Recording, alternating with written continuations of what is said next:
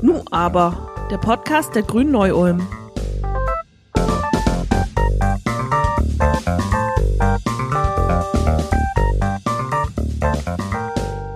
Unsere Welt, unser ökonomisches Denken und unser soziales Handeln ist natürlich extrem verkürzt, geprägt von der Ideologie des Neoliberalismus. Von der Idee also, die die Ökonomien auf der ganzen Welt zur Deregulierung drängt, nationale Märkte zur Öffnung für Handel und Kapital zwingt und fordert, dass Regierungen sich selbst durch Austerität und Privatisierung kleinschrumpfen.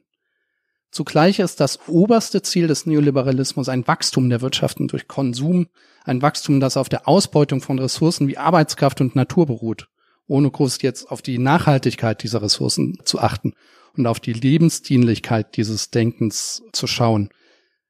Der Mensch sägt hier, teils weil er nicht anders kann, teils ohne nachzudenken an seinem eigenen Stuhl. Und der große Knall, das zeigt beispielsweise die Klimakrise als Folge eines solchen ungebremsten und grenzenlosen Raubtierkapitalismus, ist nur eine Frage der Zeit. Ein möglicher Ausweg aus diesem Dilemma ist möglicherweise die Gemeinwohlökonomie. Wenn ihr, liebe Hörerinnen und Hörer, jetzt die Stirn kraus zieht und denkt, hä, was ist das denn? Dann geht's euch in etwa so wie mir. Grund genug jedenfalls, dass wir von Nu aber, dem Podcast der Grünen in Neu-Ulm, uns mal mit diesem Thema befassen möchten.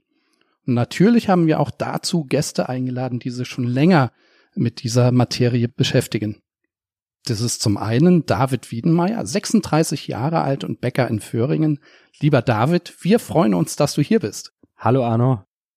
Und zum anderen haben wir hier bei uns Matthias Rausch sitzen, seines Zeichens Gründer einer Consulting-Firma im Bereich Digitalisierung, Innovation und Transformation und darüber hinaus zertifizierter Berater der Gemeinwohlökonomiebewegung. Herzlich willkommen, lieber Matthias. Hallo, schön, dass ich da sein darf. Vielleicht wäre es jetzt erstmal wichtig, gleich zu Beginn zu klären, worüber genau wir eigentlich heute sprechen. Also was zum Teufel ist denn das, die Gemeinwohlökonomie? Arno, wenn wir uns das Thema Neoliberalismus nochmal anschauen, dann versuchen wir heute ja schon an ganz vielen Stellen, den zu zähmen. Ja, sei das Umweltzertifizierung wie EMAS, sei das CSR Nachhaltigkeitsberichtswesen für Finanz- und Kapitalgesellschaften oder die aktuell diskutierten Lieferkettengesetze. Das sind aber alles Themen, die an den Symptomen agieren und das eigentliche Problem, also nämlich den Zweck des Wirtschaftens, der wird nicht angegangen der ist ja weiterhin Geldvermehrung und ähm, Gewinnmaximierung. Und die Gemeinwohlökonomie als alternatives Wirtschaftssystem versucht jetzt genau an dieser Stelle anzugreifen, also am Zweck des Wirtschaftens und formuliert dort die Prämisse, dass das Wirtschaften dem Gemeinwohl dienen muss. Und es ist jetzt keine spinnerte Idee, sondern das findet sich auch in der Bayerischen Verfassung zum Beispiel im Artikel 151, wo das genauso beschrieben ist. Die gesamte wirtschaftliche Tätigkeit dient dem Gemeinwohl. Jetzt ist es in der Verfassung sehr kurz und die Gemeinwohlökonomie hat das Ganze jetzt letztendlich ausformuliert. Sie hat es gemacht, indem sie globale Werte genommen hat, Menschenwürde, Solidarität und Gerechtigkeit, ökologische Nachhaltigkeit und Transparenz und Mitbestimmung und hat auf diesen Werten tatsächlich im Detail dann Vorschläge gemacht, wie denn das ausschauen kann, dass es eben tatsächlich dem Gemeinwohl dient. Also als Beispiel im Bereich Solidarität und Gerechtigkeit und einer Interessensgruppe des Unternehmens der Mitarbeitenden geht es zum Beispiel um die Gerechtigkeit in Arbeitsverträgen. Oder wenn es um das Thema Menschenwürde geht und wie gehe ich denn mit meinen Kunden um, dann eben die Fragestellung, was ist denn mein Bild des Menschen, meines Kunden? Wie ist denn meine ethische Beziehung zu ihm? Also geht da sehr ins Detail und auf dieser Ebene schafft sie es eben tatsächlich, dann konkrete Vorschläge zu machen. Was ganz häufig passiert ist, dass jemand sagt, das ist ein Nachhaltigkeitsbericht. Und das eigentlich Spannende ist nicht der Bericht, sondern es ist die Zeit zwischen den Berichten, weil in der Zeit im Unternehmen was passiert. Ähm, weil die Menschen drüber nachdenken und weil sie Dinge verändern. Und da, da liegt eigentlich der Fokus. Ähm, und wir haben mittlerweile einen ganz großen Schatz in der Gemeinwohlökonomie, über 600 Unternehmen haben einen Bericht schon erstellt. Und in diesen 600 Berichten gibt es konkrete Informationen, wie kann ich denn tatsächlich sozial und ökologisch vorbildlich oder erfahren handeln. Also keine Utopie, sondern tatsächlich gelebte Praxis. Zur Vollständigkeit, wir feiern heuer zehnjähriges Jubiläum Die Gemeinwohlökonomie ist 2010 von Christian Felber in Österreich quasi begründet worden, sehr schnell eine Bewegung geworden, mit mittlerweile Tausenden von Helfern und Unterstützern weltweit, sehr stark im Dachraum, aber auch in äh, Südamerika, Mittelamerika. Und 3000 Unternehmen, die das unterstützen, davon haben 600 auch die Bilanz geschrieben. Wir haben in Bayern mittlerweile auch eine Gemeinde, Kirchern-Schöning, die einen Gemeinwohlbericht gemacht haben. Also das Thema bekommt Relevanz. David, mal eine kurze Frage an dich. Wie kommt man jetzt als Föhringer Bäcker beziehungsweise als Consulter dazu, sich mit dieser Thematik zu beschäftigen? Das sind ja zumindest aus meiner naiven Sicht des Unwissenden betrachtet jetzt erstmal keine Berufe, in denen man genuin darum bemüht ist, neue Wege des Wirtschaftens zu finden. Oh doch, Erich Kästner hat zum Beispiel gesagt, es gibt nichts Gutes, außer man tut es. Ich habe mich oft über die vielen Krisen in der Vergangenheit und die herrschenden Konflikte in der Welt geärgert und die alle parallel zu meinem Studium damals auf der ganzen Welt herrschten, aber beim Ärgern darf es einfach nicht bleiben. Und 2016 bin ich in den elterlichen Bäckerbetrieb eingestiegen. Ja, und von da an hatte ich die Verantwortung, aber auch die Möglichkeit, dem Denken Handlungen folgen zu lassen. Und äh, das war eine ganz tolle Erfahrung und äh, seitdem bin ich einfach dabei, in einem, sag ich mal, ganz normalen Bäckereibetrieb auch äh, andere Werte als den reinen Umsatz und äh, das Gewinn machen an oberster Stelle zu stehen, sondern auch irgendwie die Gemeinschaft. Und ein Bäcker, der sich um das Thema Gemeinwohl kümmert, der kann richtig viel bewegen. Spürst du da auch in der Bevölkerung jetzt, dass das Thema auch angenommen wird? Also wenn du jetzt als Föhringer Bäcker sagst, ich richte mich nach dem Gemeinwohl, ja, wie kommt das in der Bevölkerung an? Durchaus sehr gut. Man muss sagen, die Bäcker haben sich auch ein bisschen gewandelt. Äh, in den 80er Jahren, 90er Jahren galt das Thema Geiz ist geil. Ähm, mittlerweile sind wir eher wieder auf kleine Betriebe unterstützen, Handwerk, Tradition fördern. Das merken wir auch. Wir haben auch schon seit den 90er Jahren ein volles Dinkelsortiment. Also damals war das noch gar kein Thema. Es ist ein logischer Schulterschluss, äh, eigentlich äh, das Thema Gemeinwohl und sich um andere zu kümmern, nicht nur um sich selbst, was heute wieder ganz großen Anklang findet. Ich denke, viele Leute sind irgendwo, sei es politisch, religiös oder in anderer Hinsicht verloren und sehen sich schon wieder nach festen Traditionen oder auch einfach der Nettigkeit. Und ja, ist auf jeden Fall ein Thema, was bei den Leuten gut ankommt und ähm, je mehr sich dafür öffnen, je größer ist das Interesse dann auch dafür. Also das merkt man. Bei dir, Matthias, wie war dein Weg zur Gemeinwohlökonomie? Also ich mache das ganz persönlich. Ich habe drei Kinder äh, und die Zukunft, in der sie aufwachsen, die Entscheidung dafür, die werden heute getroffen. Ich habe für mich entschieden, ich möchte es vermeiden, ein Gespräch in 20, 30 Jahren, dass meine Kinder oder Enkelkinder zu mir kommen und mich fragen, warum hast du eigentlich nichts gemacht? Und da ist die einzige Variante eben was zu tun. Und ich habe dann mit meinem Mitgründer, als wir 2018 gegründet haben, dann eben überlegt, wie wollen wir denn eine Zukunft haben und wie wird sie sich vielleicht auch entwickeln? Also was passiert da gerade auch auf einer gesellschaftlichen Ebene? Und haben eben unser Unternehmen schon so gestaltet, dass es das perfekt unterstützt. Und erst im Nachgang haben wir festgestellt, oder haben wir die GWÖ kennengelernt, also die Gemeinwohlökonomie, und haben festgestellt, dass die eigentlich perfekt dazu passt, zu dem, was wir tun. Arbeitet auch werteorientiert, ähm, hat eben gesamtheitliches, ganzheitliches Bild einer Entwicklung und haben dann eigentlich im ersten Jahr schon die Gemeinwohlbilanz erstellt, haben uns extern auch auditieren lassen. Ähm, und es war so bereichernd vom Prozess, dass wir dann eben auch gesagt haben, jetzt hängen wir den Gemeinwohlberater dran, nicht, dass das unser Kernthema werden will, aber wir haben einfach gesehen, dass diese Perspektive eines ethischen Wirtschaftens eben auch bei Digitalisierungsprojekten unheimlich wichtig ist oder bei Effizienzsteigerungsprojekten unheimlich wichtig ist. Ähm, und so können wir das sehr gut verbinden. Wo ich noch ein bisschen Probleme habe, ist, wie kann ich mir das ganz konkret im Arbeitsalltag vorstellen? Also nochmal zu dir, David. Also wie ist das zum Beispiel bei dir? Wie kann man sich das jetzt am Beispiel deiner Bäckerei vorstellen? Ja, zum Beispiel, wenn ich äh, morgens in der Backstube stehe, dann denke ich schon oft an meine Kunden, die nachher alle die Brote und Brötchen essen, die ich hier gerade backe. Und es ist schon ein tolles Gefühl, irgendwie zu wissen, man bringt hunderten Menschen ein schönes Frühstück auf den Tisch und die freuen sich dann nachher und äh, gehen damit durch den Tag. Und Für die Herstellung der Brötchen und Brote, da brauche ich aber ganz, ganz viele Dinge. Zum Beispiel gesunde, regionale Rohstoffe. Ich brauche Mitarbeiter, ich brauche Lieferanten, die irgendwelche tollen Dinge irgendwo aus der Welt beschaffen. Und ja, ich brauche sogar Banken und meine Öfen brauchen auch irgendwie Energie, sei es Strom, Gas oder Erdöl. Und bei der ganzen Beschaffung dieser Dinge, da kann man sich richtig viel Gedanken machen. Also wenn man eine Verantwortung dafür trägt, welche Rohstoffe aus welchen Kontinenten brauche ich überhaupt, um ein ganz normales Brot zu backen und wie könnte ich wieder zurückkommen auf ein ehrliches regionales Brot, beispielsweise mit äh, Zutaten aus einem Umkreis von zehn Kilometer? Dann ist das heute eine wahnsinnige Aufgabe, aber sie ist durchaus zu, ja, zu schaffen.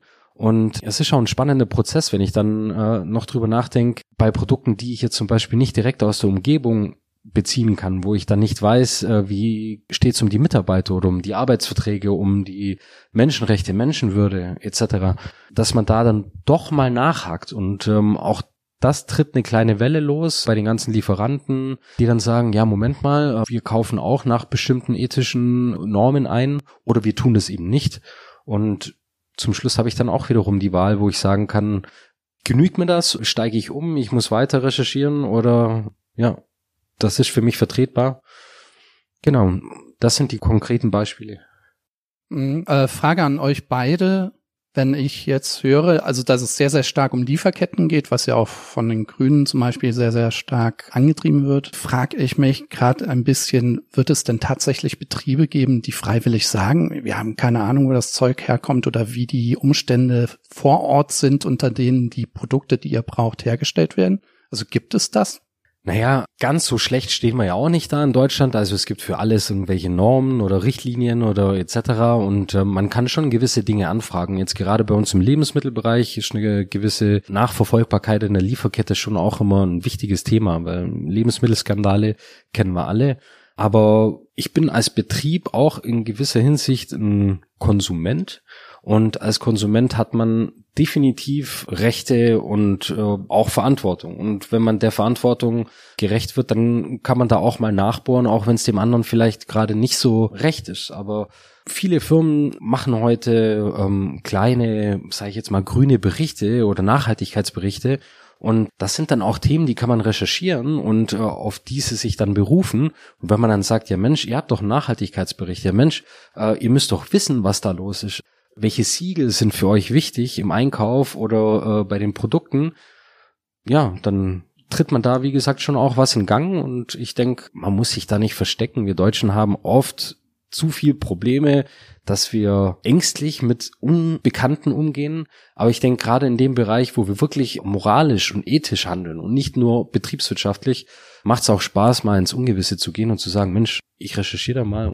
Also ich kann mir vorstellen, dass es im deutschen oder im deutschsprachigen Bereich, vielleicht auch im, im Bereich der Europäischen Union tatsächlich noch einigermaßen einfach ist, solche Lieferketten nachzuverfolgen, aber sobald es dann doch über die Meere oder nach äh, Südamerika oder Asien geht, sobald wir da sind, habe ich ein bisschen vielleicht auch eine fehlende Vorstellungskraft, dass da die Kontrolle über solche Produktwege noch gewährleistet ist.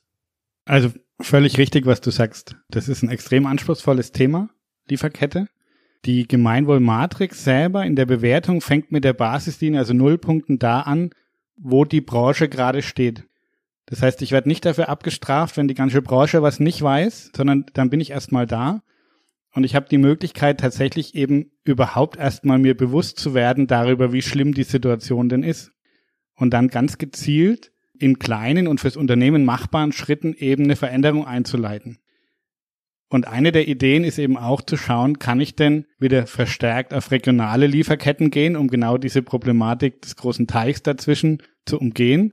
War ja auch ein Thema, was uns jetzt in der Vergangenheit gerade sehr intensiv beschäftigt hat. Ja, regionale Lieferketten haben funktioniert ähm, oder besser funktioniert als internationale Lieferketten. Also dieser Versuch ist da und eigentlich alle Unternehmer, die diesen Prozess durchlaufen und Unternehmerinnen, die stellen am Ende fest, dass es extrem wertvoll war, weil es ihnen erstmal aufzeigt, an welchen Stellen sie überhaupt anfangen können zu drehen. Und ich muss ja nicht mit allen Lieferanten anfangen, sondern ich nehme mir meine ersten beiden oder die ersten fünf großen und schaue, was kann ich da tun. Und es gibt tatsächlich Unternehmen, die dann ähm, ganz bewusst nach China fahren zum Vorlieferanten, weil es den woanders gar nicht gibt und dort anfangen zu versuchen, Standards zu erhöhen. Nicht auf deutsches Level, aber mal anfangen mit Arbeitssicherheit. Mal anfangen mit Arbeitszeiten auf ein erträgliches Maß. Und das einfach über eine längere Zeit. Also Gemeinwohlökonomie und auch also die ganze Transformation, die da gerade vor uns steht, das ist nichts, was von heute auf morgen funktioniert, sondern es ist was, was eben 10, 15, 20 Jahre braucht. Und dann verliert es ganz häufig auch seinen Schrecken. Also man kann sagen, die Gemeinwohlökonomie steht für eine Politik des Verstellens von ganz vielen kleinen Zahnrädern. Also die Wahrheit ist, die Gemeinwohlökonomie steht für einen dramatischen Bruch. Die Vision, die skizziert wird, die ist so groß, dass sie von vielen eben ja als Utopie bezeichnet wird und eben nicht als realisierbar. In der Realisierung zeigen sich aber, dass kleine Schritte extrem erfolgreich sind. Utopie ist ein perfektes Stichwort. Also die äh, Gemeinwohlökonomie, so wie ich sie jetzt verstanden habe, zeichnet sich ja durch ein wertegeleitetes Wirtschaftsverständnis aus. Und dieses Verständnis kollidiert ja auch ziemlich mit althergebrachten Formen des Wirtschaftens. Also ein Hauptkritikpunkt, deswegen äh, Utopie, äh, den ich jetzt im Vorfeld bei meinen Recherchen gelesen habe, ist der Vorwurf, dass dadurch, dass Kooperation und nicht Konkurrenz und Wettbewerb im Zentrum stehen, zum einen Innovationen ausgebremst würden, zum anderen eine, und jetzt zitiere ich, Kommandowirtschaft beziehungsweise Kartellwirtschaft das Ideal sei. Das Motiv des Gewinnmachens werde, also so die Kritik, hier gänzlich tabuisiert, Preisabsprachen würden gefördert und letztlich individuelle Freiheiten zugunsten eines utopischen Gemeinwohls zurückgeschnitten. Und auch wenn diese Kritik jetzt meistens aus einer recht eindeutigen wirtschaftspolitischen Ecke kommt, wie geht ihr mit einer solchen Kritik um? Was entgegnet ihr? Ja, wenn wir den Umkehrschluss sehen, dann müssten wir uns ja in einem Land befinden, in dem lauter alternative Antriebe für Pkw und Busse existieren und wir schon lange über die ja, aktuellen Krisenkrisen hinweg sind.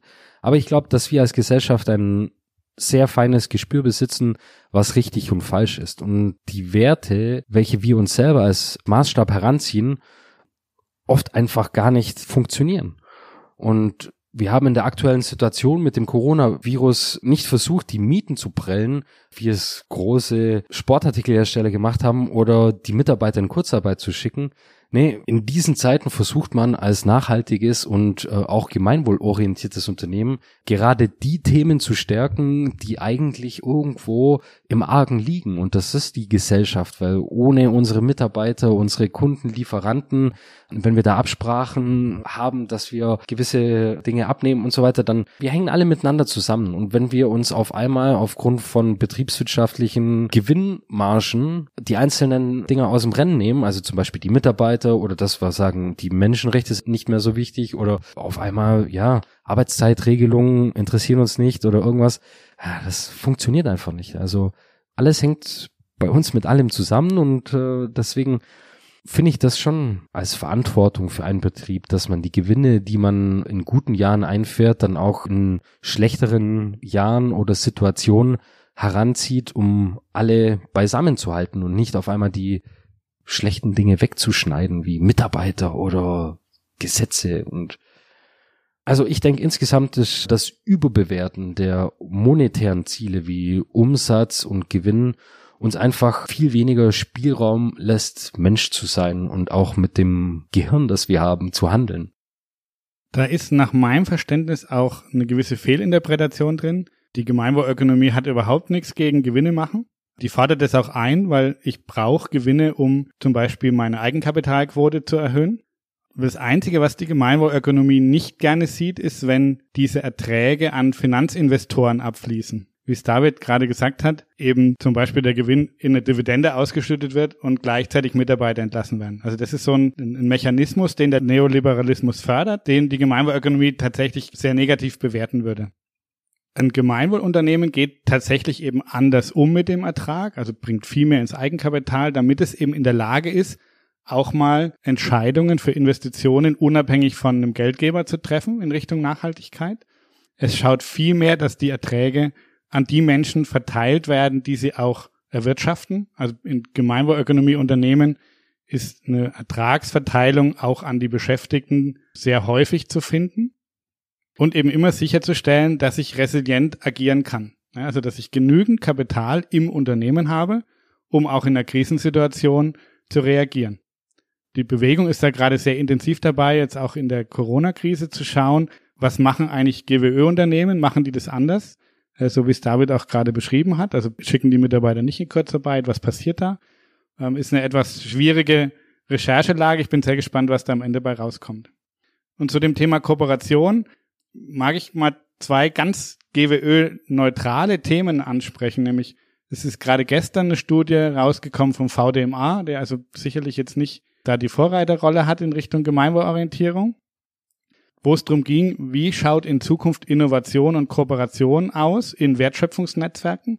Und zu dem ganz klaren Ergebnis kommt, dass die Maschinenbauer hier tatsächlich in Kooperation gehen müssen, wenn sie die zukünftigen Innovationen liefern wollen. Also es ist quasi ein Zwang, in Kooperation zu gehen, weil ich es gerade als Mittelständler nicht mehr schaffe, in der Breite alles zu können. Und zweites Thema, es gibt ein Bundesprogramm zur Förderung von Digitalisierungsprojekten. Digitalisierung jetzt fängt im September erst an. Und da ist in den Förderbedingungen so, wenn ich als Kooperation, also in einem Wertschöpfungsnetzwerk mit mehreren Unternehmen in diesen Förderantrag stelle, dass die Förderhöhe verdoppelt wurde und auch die Förderquote um zehn Prozent erhöht wird. Also das sind zwei Bereiche, VDMA und auch der Bund, die hier klar zeigen, dass Kooperation in Zukunft ganz wichtig ist. Das Problem ist, der Neoliberalismus kann das nicht interpretieren, weil er ja sagt, ich möchte für mich das Beste rausholen und in der Kooperation muss ich ja irgendwie auch auf den anderen achten. Das kann der nicht. Ähm, da tut er sich schwer. Und deswegen kommt ganz schnell diese Idee des Kartells rein. Das ist nämlich die einzige Antwort, die es darauf gibt.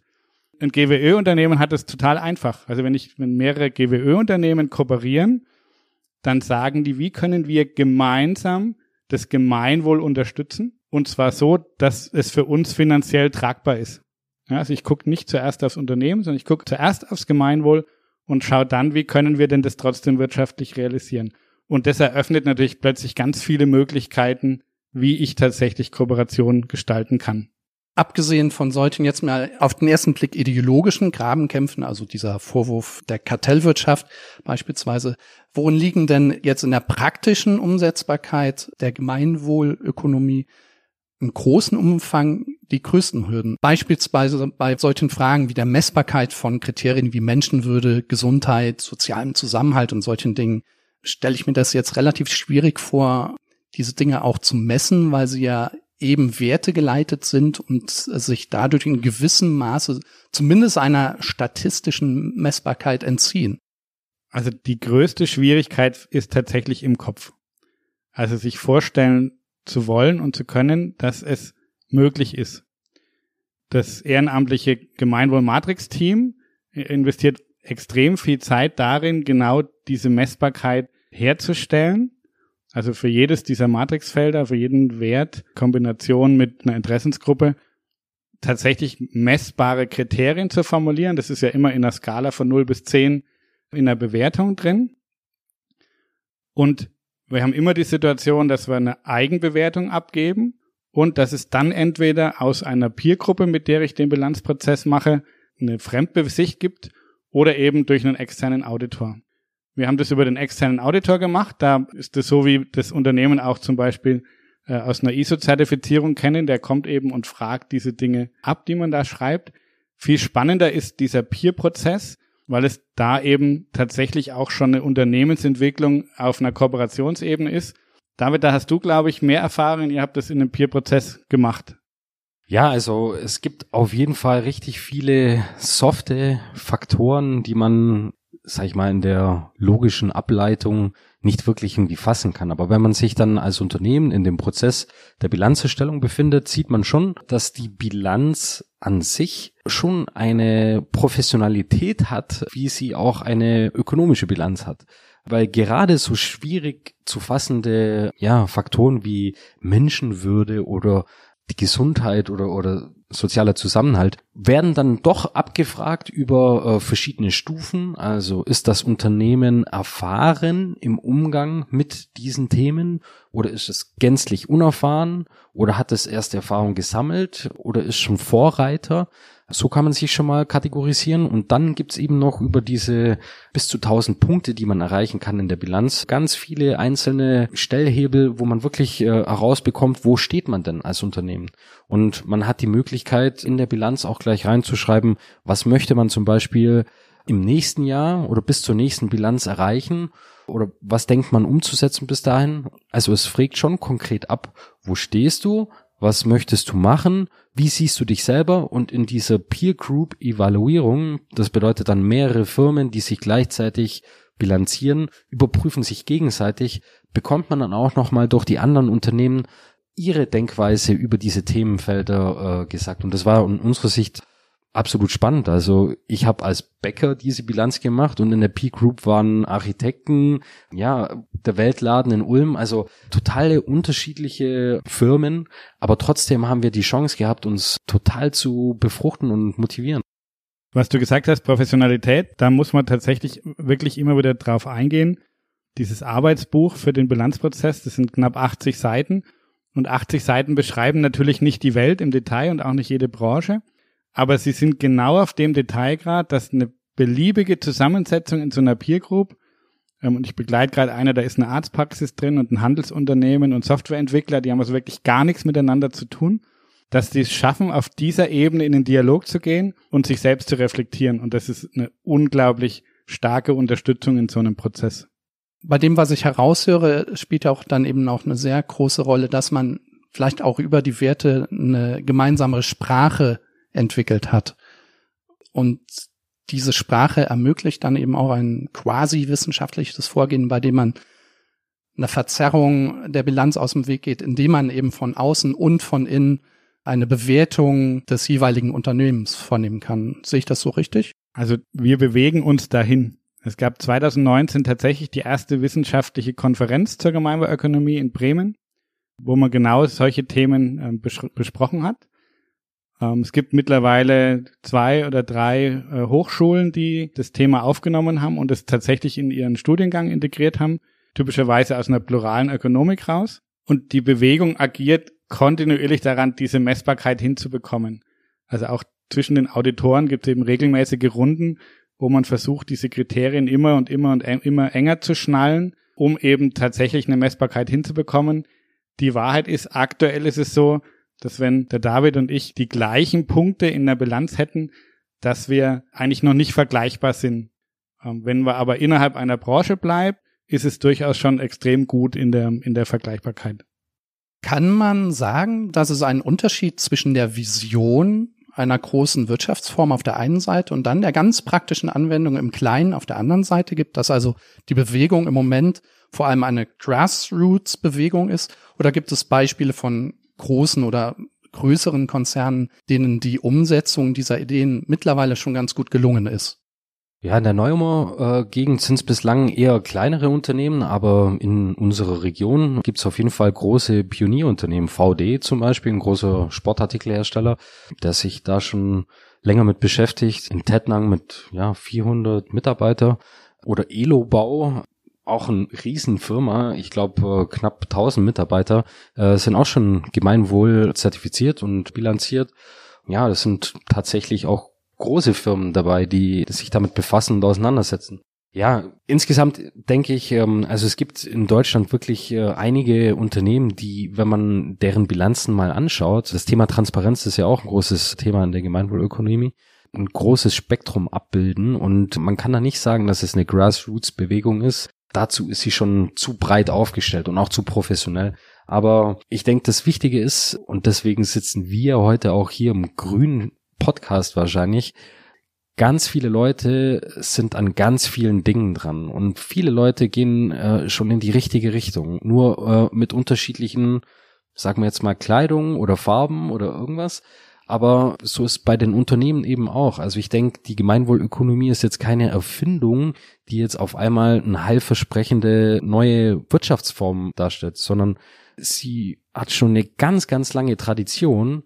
Nur jetzt hat man die Not erkannt und gesagt, man muss dem auch dem Kind Namen geben und unter dem Deckmantel der Bilanz, also eine Bilanz zu erstellen, die nicht auf die rein monetären Ziele aus ist, kann man das als Unternehmen als auch als Kommune oder als Privatmann äh, ganz gut darstellen. Und ich denke, da gibt's viele hunderte Unternehmen, die so schon lange denken und handeln, nur nicht unter dem Deckmantel der Gemeinwohlökonomie.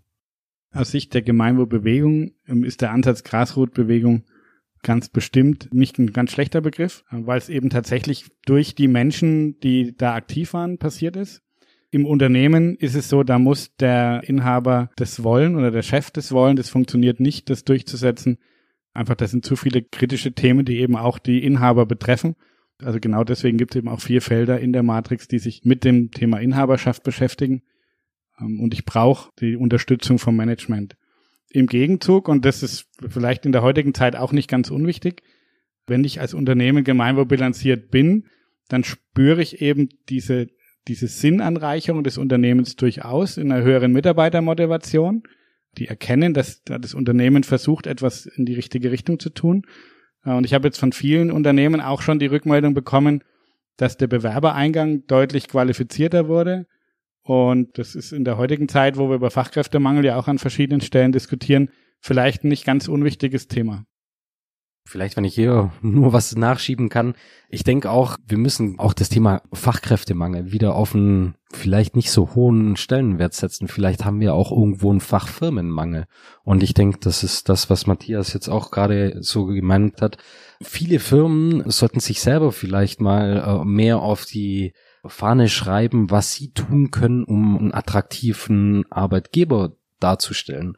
Auch hier ist es wieder so, über das Geld hinaus sind die Leute heute viel mehr nach einer Sinnhaftigkeit, nach einem ganz breit aufgestellten Wohlfühlsein bei einem Arbeitgeber auf der Suche. Und ich denke, äh, das ist jetzt vielleicht aus der Arbeitnehmersicht gesprochen auch ein ganz guter ähm, Punkt für die Gemeinwohlbilanz, dass wir einfach auch Fachfirmen brauchen, die dann wiederum die richtigen Leute anspricht.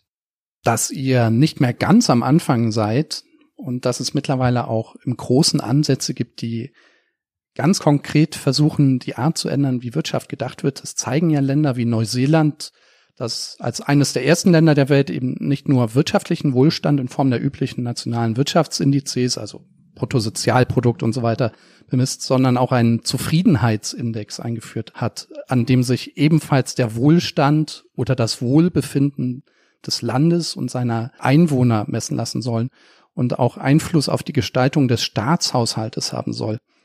Andere Länder sind beispielsweise Mexiko, Finnland und Bhutan und auch diese Länder verfolgen eben oder planen ähnliche Konzepte und auch die Grünen haben ja in den vergangenen Jahren immer wieder einen solchen Index gefordert. Robert Habeck beispielsweise vor bereits neun Jahren.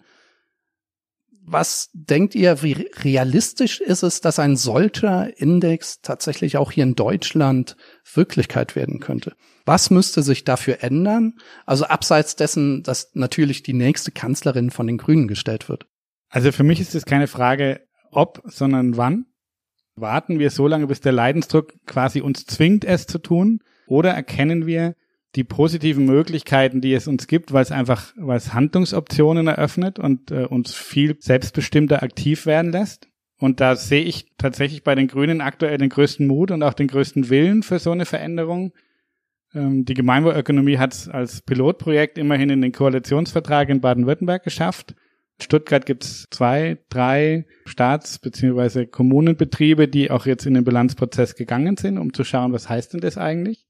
Ähm, und auch auf einer europäischen Ebene ist es unter anderem die grüne Politikerin Anna de Banay Grunenberg, die für sich die Gemeinwohlökonomie entdeckt hat und das Ganze treibt. Und es ist natürlich schön zu sehen, wenn das auch auf einer politischen Ebene aufgenommen wird, weil die Unterstützung braucht die Bewegung auf jeden Fall. Eingangs habe ich ja kurz dargestellt, dass die Art, wie wir Wirtschaft denken, ziemlich unwirtschaftlich ist. Denn es bedeutet immer eine asymmetrische Beziehung, bei der am Ende eine Seite, meistens eben Mensch oder Natur, benachteiligt wird. Umso wichtiger finde ich, dass es solche Initiativen wie die Gemeinwohlökonomie gibt, die überhaupt erst einmal Denkanstöße liefern und in der Praxis ja auch zeigen, dass es tatsächlich auch anders geht. Und ganz realistisch würde ich sagen, dass wir hier immer noch irgendwie am Anfang stehen. Umso mehr begrüße ich das Engagement, mit dem ihr euch der Gemeinwohlökonomie verschrieben habt. Und ich wünsche euch für die Zukunft viel, viel Überzeugungskraft. Lieber David, lieber Matthias, habt erstmal vielen Dank, dass ihr hier wart. Es war extrem lehrreich und ich bin gespannt, wie es mit euch und eurem Projekt der Gemeinwohlökonomie weitergeht. Vielen Dank, war mir eine große Freude. Und vielleicht sieht man sich ja mal auf einer Stadtratssitzung, wenn sich die Kommune Neuem auf dem Weg zur Gemeinwohlökonomie macht. Ja, ich würde den Dank gerne weitergeben an all die Ehrenamtlichen, die in den Arbeitsgruppen der Gemeinwohlökonomie und auch in den Regionalgruppen so tätig sind, um eben daraus eine Bewegung zu machen und nicht nur eine Idee von wenigen Menschen.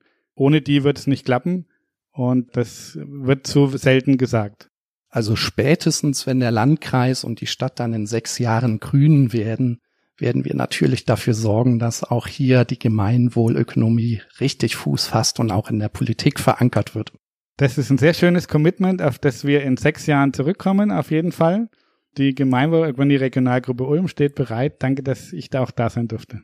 Und ihr, liebe Zuhörerinnen und Zuhörer, findet wie immer alle wichtigen Infos und Hintergründe in den Shownotes der Sendung unter www.grüne-neu-ulm.de slash podcast. Für diese Woche verabschiede ich mich jetzt und hoffe, dass ihr uns in zwei Wochen wieder zuhört. Macht's gut, bleibt gesund und erfreut euch der letzten Sommertage. Tschüssi.